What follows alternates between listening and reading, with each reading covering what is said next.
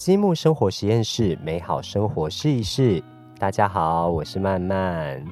我们今天要聊聊时尚这件事情，对。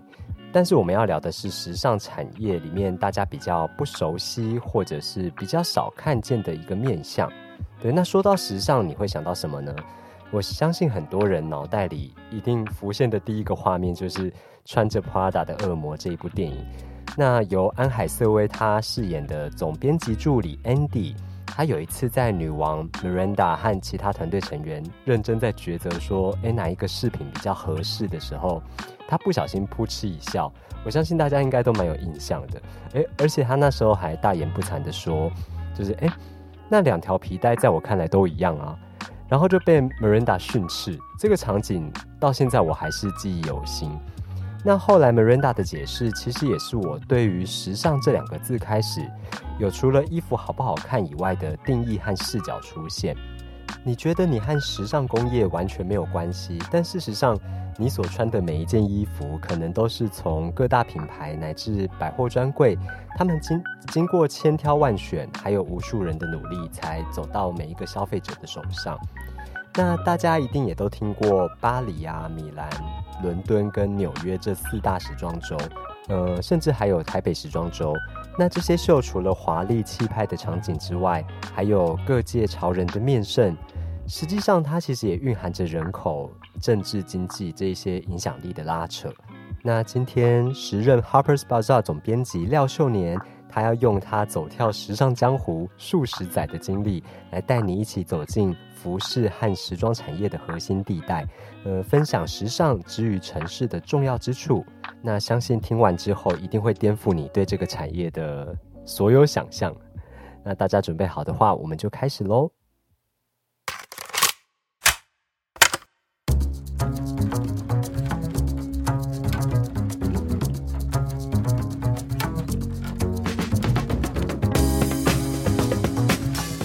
第一章：时尚与城市。时装周的目的，我很喜欢在学校课堂上对着刚就读服装设计科系的学子，或是在一般讲堂上对着前来聆听时尚产业相关议题的学员们抛问同一个问题：由一场又一场时装秀串联起的时装周。在服装产业中扮演什么样的角色？是为了发表新一季作品，为了品牌增加能见度，还是为了赚钱？答案是三者皆是。尤其赚钱，算得上是幕后最高指导统帅。我知道，直白的说出时装周赚钱的本意，在你听来或许很刺耳，而且是快了点。甚至还破坏了你对时装秀的种种瑰丽幻想。面对现实吧，时装周原生的本质其实和台湾一年两次的重量级电脑展没啥两样，都肩负着下单订货的商业目的。不同的是，比起硬生生的电脑三 C、汽车、机械零组件等类型的商展。被华美服饰环伺的时装周实在太绚烂、太美好，甚至有点梦幻，犹如美丽的糖衣，让周遭的人几乎忘了赚钱的终极目标正在背后控场着。对于这个看似繁华、一年两次以春夏秋冬两季为别所设立展出全球时尚圈节奏的一大盛事，你或许好奇。怎么不是因应四季而生，进行四次的展期呢？难道是全球暖化、极端气候压缩了春季与秋季的存在感与时间长度，所以将两者各自与主导期较长的夏与冬合并？其实，春夏与秋冬的分野和时尚工业中的制成有着密切关系。既然时装周的本质，和许多商展接单制作的功能相当，那么你应该就能了解，每一季时装秀的发生时间得依照实际季节往前半年做展，好让秋冬季的服装能在二月时装秀接单后进行一连串的发包制作，以及最后能于每季时装秀展开时运送到全球各地，再依序上架。这样的传统流程正常得有四到六个月的时间，因此合并为春夏和秋冬两季，就成为最好的运作方式了。城市中的时装周力量，你应该曾在各大媒体报道或时尚部落客的社群网络中得知，纽约、伦敦、米兰、巴黎时装周正在进行的消息，也时有耳闻东京、北京、上海、雪梨、首尔、巴塞隆纳、多伦多，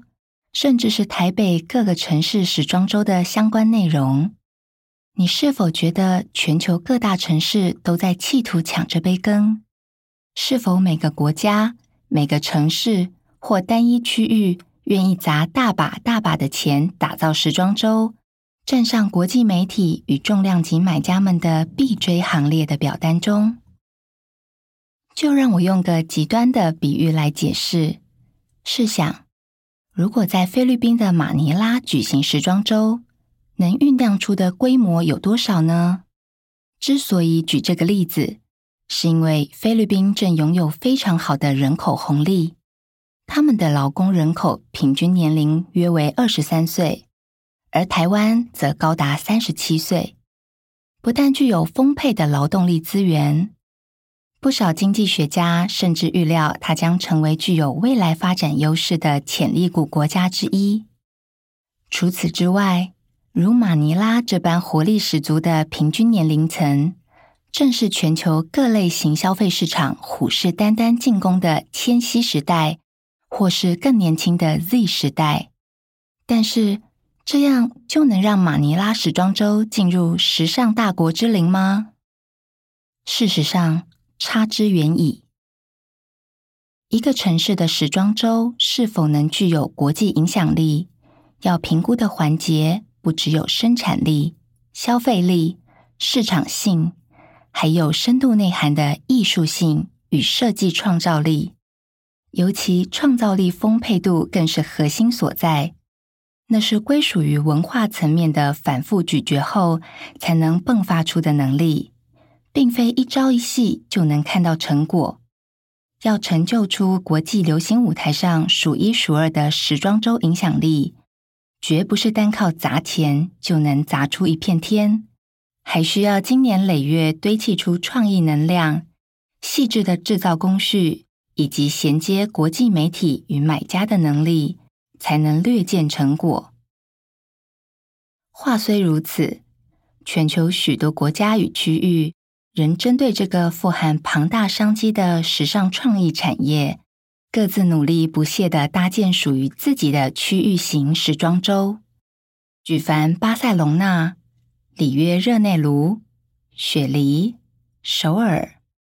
甚至近年大幅提升国际能见度且渐有斩获的北京与上海时装周等，连规模较小的台北时装周也依然积极营营的每年策划整合着各个城市的时装周。都在自己的本位上不断持续累积能量，并以能和国际级买家、媒体接轨、创造影响力为着眼点，企图扩张在全球时尚圈的发展力道。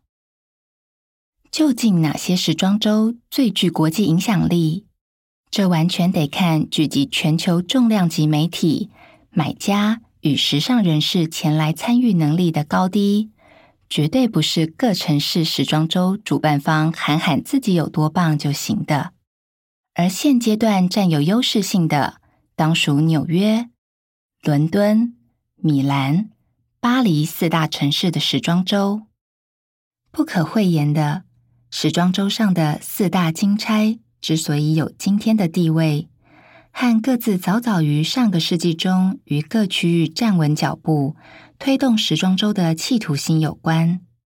并且在上世纪的九零年代那个时尚产业同步蓬勃化的机缘间，四大时装周一个密接着一个的展旗，无形中成就出彼此间庞大的绅士网络。纵观来说，时装周上的四大金钗，在全球时尚业中所立下的品牌力与历史性，不但占有不可忽视的一定地位，品牌更倾尽全力在此打造最高规格演出的重要殿堂。毕竟，这一年两次的时装周是国际规格排程的主战场，是全球重量级买家、媒体。超级 VIP 们齐聚的所在地，是展现一位设计师、一个品牌企图心与创造力的最重要舞台，更是一种大声向全世界宣告自我流行语汇的平台。这绝对和在大中华区、亚太区，甚至台湾区的区域性时装秀中。为创造当地品牌声量与销售力，以区域性预算所打造出的规模无法相比拟。四大城市时装周有如全球时尚产业的火车头，拉着大伙儿一路前行。更何况要将时装周上的半袖规格转移到各区域，岂不是劳民伤财？因此，若非有重要的旗舰店新开幕，周年庆典，品牌总部绝不会轻易在各区域遗失等同于时装周规格的时装秀。时装周期间，除了各大时装秀抢人目光，其实还有许多静态展与各个品牌的 showroom 敞开大门，迎接高手们莅临指教。时装秀、静态展、showroom。各自因应品牌端的预算与思维而生。预算充足者可以选择在一地举行时装秀，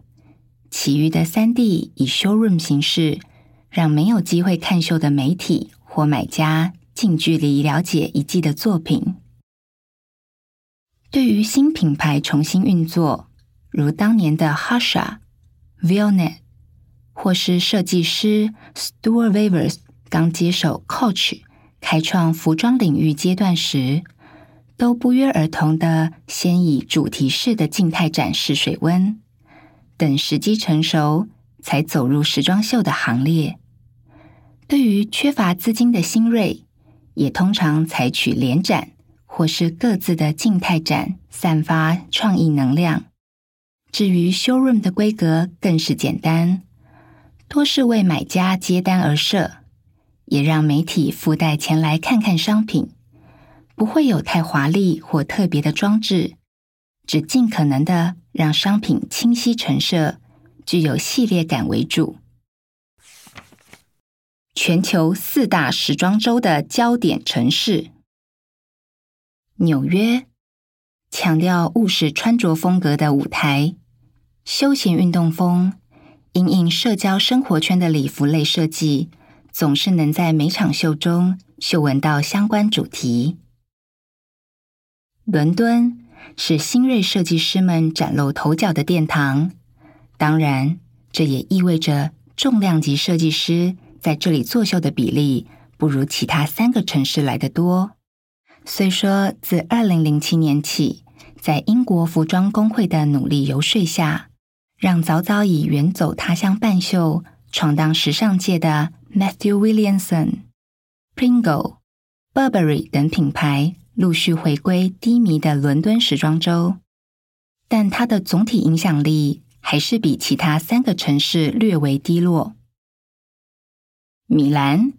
由于拥有全球最精良皮制品的工艺群聚，加上 Giorgio Armani、Gucci、Prada、Versace。Dolce and Gabbana 等实力派品牌的坐镇，让他能在 Burberry 与 Pringle 重返伦敦时装周的怀抱时，仍然持续站稳脚步。巴黎则蔚为全球时尚圈的镁光灯焦点，这儿所倡导的多元性艺术氛围，总能包容来自不同国度与颠覆传统的设计师，尽情挥洒无框架的点子。为整个流行舞台奠定极具开创性又符合时代穿着需求的新主张，数十年来有着时尚界引擎的发动地位。这四大金钗，除了巴黎数十年来如一日占有创意的绝对高度与地位，其他像是伦敦等地，则曾经历萎缩到几乎要被全球媒体与买家放弃的状态。而米兰虽然一度在两千年间威胁到巴黎的创意性。却也因 Burberry 和 Pringle 陆续离去而折损。Gianfranco Fele 大师离世后，也逐渐被纽约迎头赶上。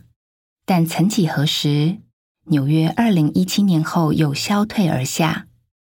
不论这四大金钗，他们在全球时尚圈人士间的排名如何，依然是最强悍的存在。能够进入四大城市的时装周体系。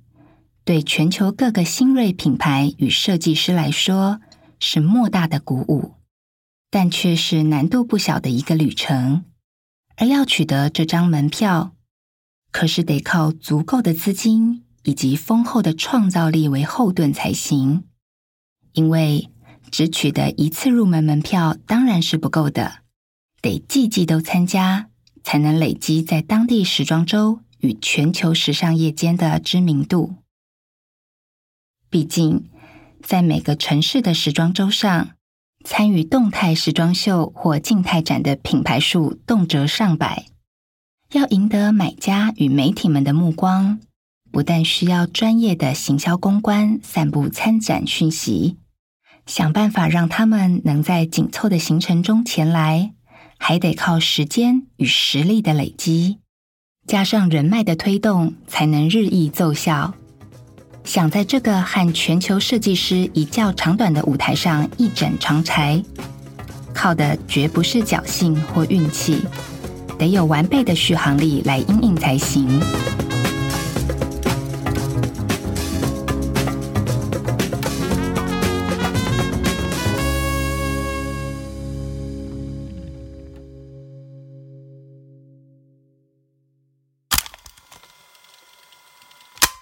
听完廖秀年老师的分享，是不是有一种视野完全被打开的感觉？毕竟看秀啊，或是参与这个时尚品牌端各项活动的环节，其实我们几乎只能够从影视或是名人的社群上略知一二。如果你还想要知道更多关于可能服装秀的抢位啊，或是设计师战争现场，或者是说，时尚产业里面在公关话题、总体经济啊，或是数位时代上的发挥跟琢磨的话，欢迎大家继续阅读或是聆听 Fashion Week 台上台下。那这本书也有有声书哦。那今天的节目就到这里喽，感谢大家的收听，我们下次见，拜拜。